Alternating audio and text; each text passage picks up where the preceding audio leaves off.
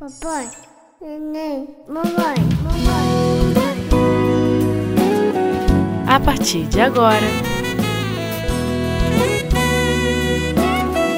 a família na visão espírita. Noivado, planejamento da vida 2, maturidade física, psicológica e espiritual. Com Rose Maria Ribeiro. Queridos companheiros, que a doce paz de Jesus nos envolva hoje e sempre.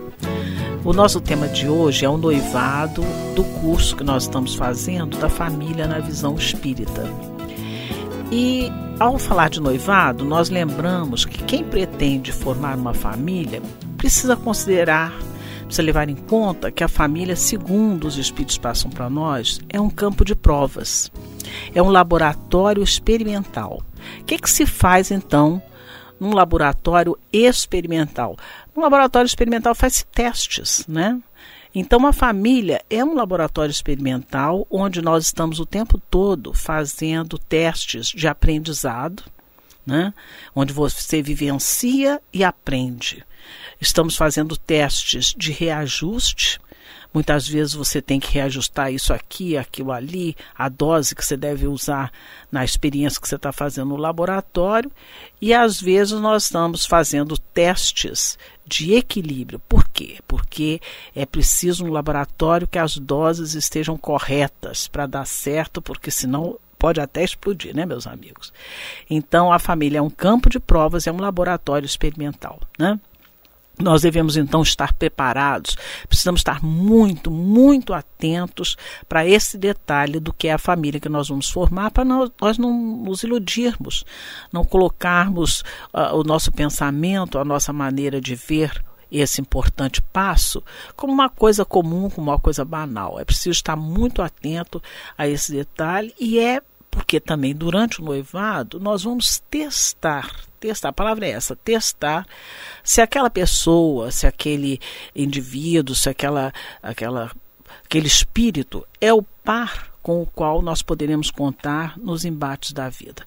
Porque é necessário contar com este par, porque é essa que é a finalidade. Né? Nós vamos dividir uma tarefa que é a constituição da nossa família, dos nossos filhos, nós vamos dividir ombro a ombro, para e passo, essa tarefa. E os embates da vida não são lá essas flores como a gente imagina, por quê?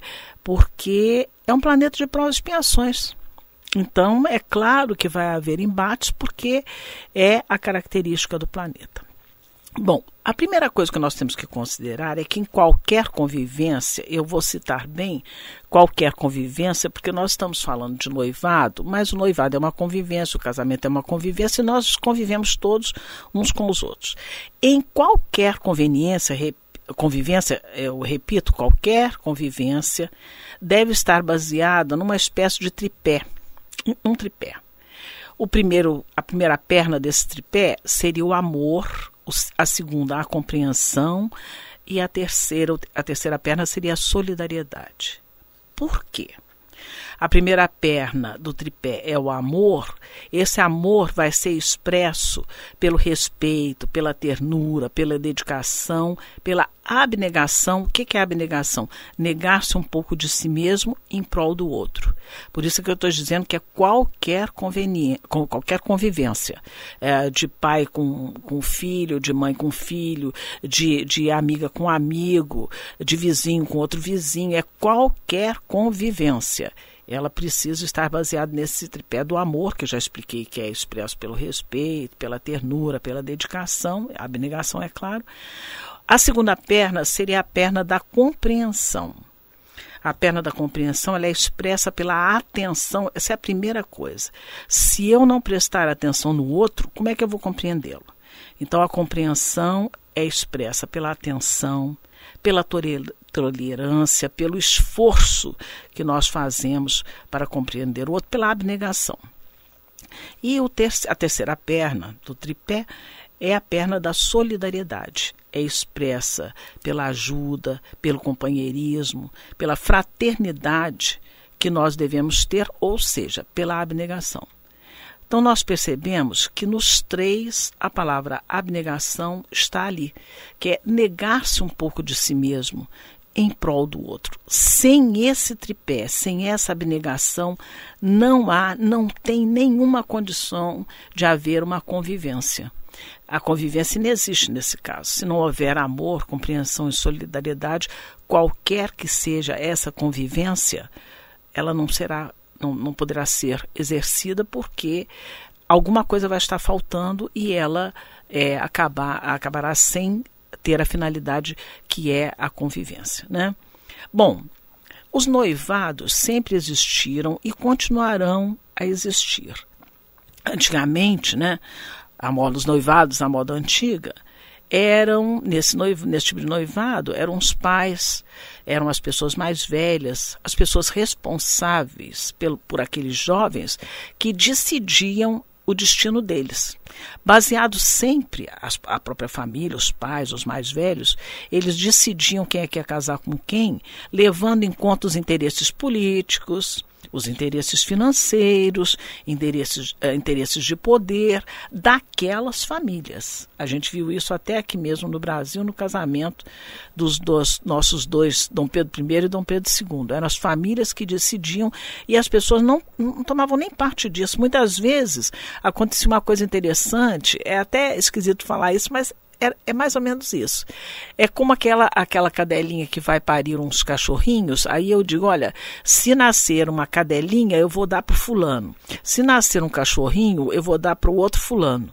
Né? A, a coisa era assim, prometida, resolvida, sem que o par tomasse qualquer conhecimento naquilo ali. Né? Não se cogitava da felicidade deles, do bem-estar, da vontade deles, nada disso.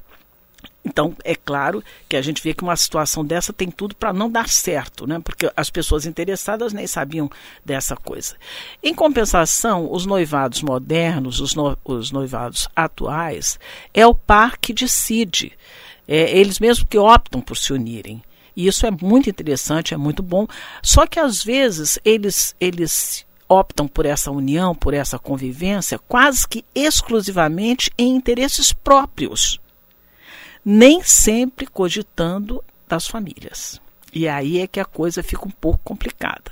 Por quê? Porque a gente vê uma pessoa que vai se casar com a outra, a nora que não vai com a cara da sogra, o genro que não quer nem a sogra por perto, então fica uma coisa meio que complicada. E se nós falarmos, porque hoje diante do, da, das modernas relações, das modernas convivências, dos modernos casamentos que nós temos, nós sabemos que é um, se for um segundo noivado que o par está uh, cogitando, está vivenciando, se eles não cogitam dos filhos do primeiro relacionamento, a gente vê que é um grande potencial, há aí um grande potencial para não dar certo. Porque nós não estamos sós, não pode ser nem como era antigamente, que o par sequer sabia o que ia acontecer, mas também não pode ser hoje que o par decide, sem levar em conta que ninguém está sozinho. Todos nós estamos inseridos num contexto. Então eu não tenho como excluir a mãe do meu noivo, uh, o meu noivo não pode jogar para o alto a minha mãe, e se eu tenho filhos do primeiro casamento, eu não tenho como separá-los. Não existe ex-filhos, pode existir ex no relacionamento, mas nunca haverá ex-filhos. Bom, mas o noivado sempre representou e sempre representará um compromisso firmado é um compromisso que ambos assumem. Antigamente as famílias assumiam, mas era um compromisso. A moda antiga era um compromisso também. E hoje é um compromisso que eles fazem, tanto é que se usa muito em muitos lugares, muitos países, inclusive aqui no Brasil, você usa uma aliança de noivado, um anel de noivado, como dizem no Nordeste, um anel de compromisso. Né? Porque quando você olha para aquele rapaz ou para aquela moça, ela tem uma aliança e aquilo significa que ela tem um compromisso, ela está compromissada ou ele está comprometido com alguém para fazer o, o casamento, que é um, outro estudo que nós vamos fazer na, na família, na visão espírita. Né? Então, o noivado é um período importantíssimo, é uma fase imprescindível de conhecimento mais próximo, porque as pessoas passam a se ver mais, a frequentar mais a família um do outro. É uma fase de descobrimentos, é uma fase de vivências psíquicas ou comportamentais, como eu falei do laboratório, né? um, um momento de, de vivências psíquicas ou comportamentais e algumas vezes, como é um, um, noivado moderno, até de vivências sexuais, né? Porque é um período de reajuste. E a gente, uh, de ajustes, que eu quero dizer, não de reajuste, de ajustes. Então a gente fala de, de vivências sexuais, por quê? porque nós não podemos esquecer, nós não podemos menosprezar, não, nós não podemos ignorar ou tapar o sol com a peneira, que hoje em dia existe isso nos noivados, não é? Porque a ação da libido é uma ação muito forte em todos nós e não é nada contra a natureza. Tanto é que esse impulso sexual está na ordem da natureza. Ele está na, na, na, natureza e no livro dos Espíritos nós estudamos isso no que é pertinente à lei de conservação. Então, o noivado é um período importantíssimo desses ajustes, desse, desse de controle daqui para ali, para a pessoa ver o que é que ela pode mudar, se é necessário mudar, se precisa mudar, ou se há coisas que realmente não há condição de mudar, e aí a pessoa vê que não tem condições de conviver com aquela outra, né?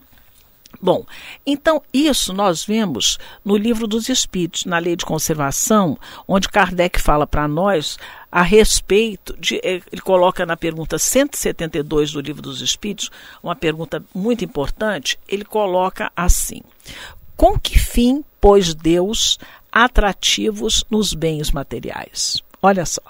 Com que fim pôs Deus, qual é o fim, qual foi a finalidade, qual é o objetivo que Deus colocou nas coisas materiais um atrativo. Por que, que teria sido feito isso? Qual teria sido a intenção? Né? Por que, que nós temos paladar? Por que, que os sabores nos atraem? Né? Por quê? Por que, que nos atraem o bem-estar e o conforto? Né? Por que, que a gente não fica sentado em qualquer lugar? Né? Por que, que existe o prazer sexual? Então, essas perguntas são coisas. Por que, que algumas pessoas têm um prazer enorme de ganhar dinheiro, outras têm um prazer enorme de gastar esse dinheiro? Qual foi a finalidade que Deus colocou nos atrativos dos bens materiais? Nós vamos fazer agora um pequeno intervalozinho e daqui a pouco, então, a gente continua ver como é que os espíritos respondem essa importante pergunta do livro dos espíritos. E a gente vai percebendo a, a magnitude de Deus e a sabedoria de Deus para com a sua criação.